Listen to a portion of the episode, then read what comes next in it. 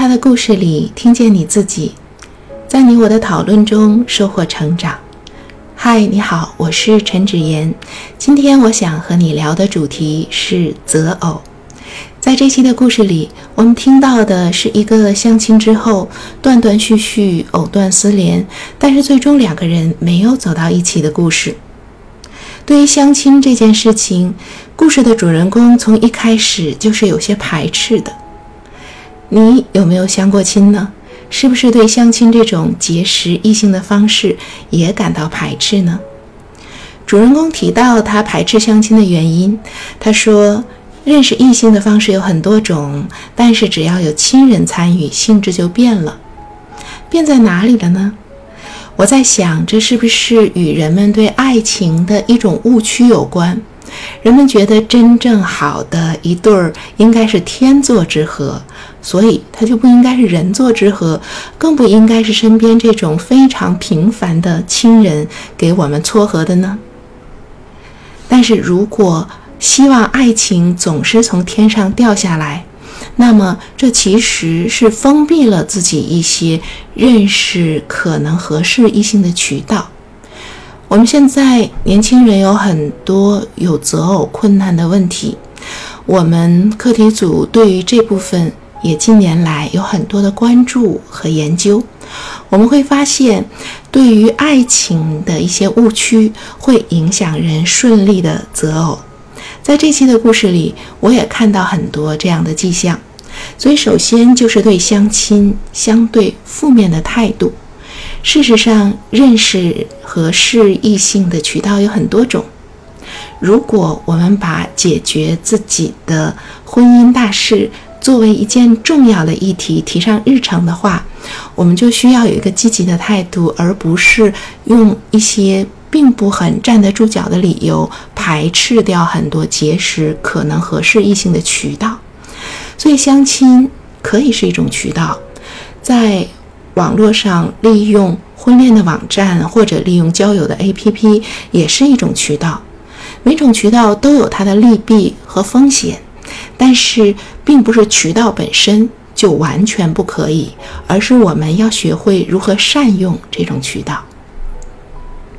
那么第二个问题呢，就是在相亲或者择偶中间，我们会用什么样的方式去选择对象？我们可以在这期故事里听到，主人公对于身高是比较介意的，所以他其实觉得相亲的这位女生是有魅力的、伶俐可爱的，但是他觉得对方身材娇小，不太符合他的心意。但事实上呢，我们在长久的婚姻生活里，真正影响幸福的那些因素，才是我们在择偶中间应该重点考虑的。随着故事的进展，主人公也说到，他的家人二哥劝他说，不要看重外表或者读了多少书，而应该以持家为重，孝顺二老为先。那么，持家和孝顺确实是影响家庭关系乃至家庭长远幸福的重要方面。但与此同时呢，可能我们对外表和读书总会有很多的考虑，我们需要去审视自己对外貌的标准和对于学历等等这方面的标准是不是一个必须的标准。它肯定是有重要性的，但它的重要性到底有多大呢？在很多时候，即使是天仙，我们看久了也会有审美疲劳。而如果一个人，我们和他性格相投，觉得他心灵美，天长日久之后，就会看他其实是越来越顺眼的。另外一方面，读书。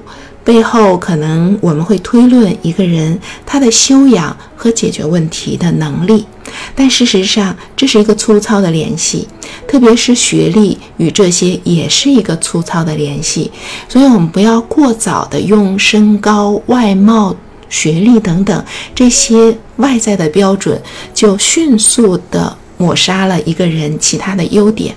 还是应该把这个择偶的事情看作是解一个多元方程，在这个多元方程里涉及到许许多多的因素，而每一个因素对每个来说有它不同的权重。不过总体来说，在心理学里面研究对于幸福婚姻比较有影响的那些因素，我们大家都需要赋予它比较多的权重。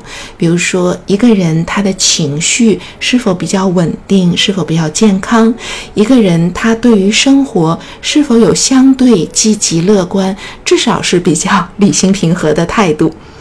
那么，在这期的故事里，我们也会听到那位女性，她婚姻中间的不幸福，与丈夫情绪上非常不稳定，在情绪之下会做出非常冲动的伤害自己和他人的行为，与这样的特点有关。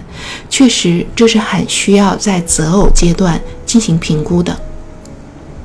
那么，我还需要提醒说，不应该把。择偶当做是偶然遇见，与此同时呢，也不应该把它当做一个简单的任务，认为找一个人结婚不等了，就这个人了，就解决问题了。事实上，婚姻确实是终身大事，但结婚不是终身大事的终点，而是起点。当我们选择了一个人和他共同度过漫长的岁月的时候，这个人。他对我们的幸福确实影响很大。在择偶中间，我们一方面需要知道人无完人，一方面需要知道自己最重视的品质是哪些。婚姻的幸福有哪些方面是很有影响的？兼顾很多现实和理想，在现实和理想中间找到一个恰当的平衡点。如果我们遇到了可以值得发展的对象，就应该更积极的去追求。在这个故事里，我还感到遗憾的是，直到女性结婚并且发现婚姻不幸福时候，她才做出一个比较主动的追求。当两个人聊天聊到深夜，她会更主动的去告诉。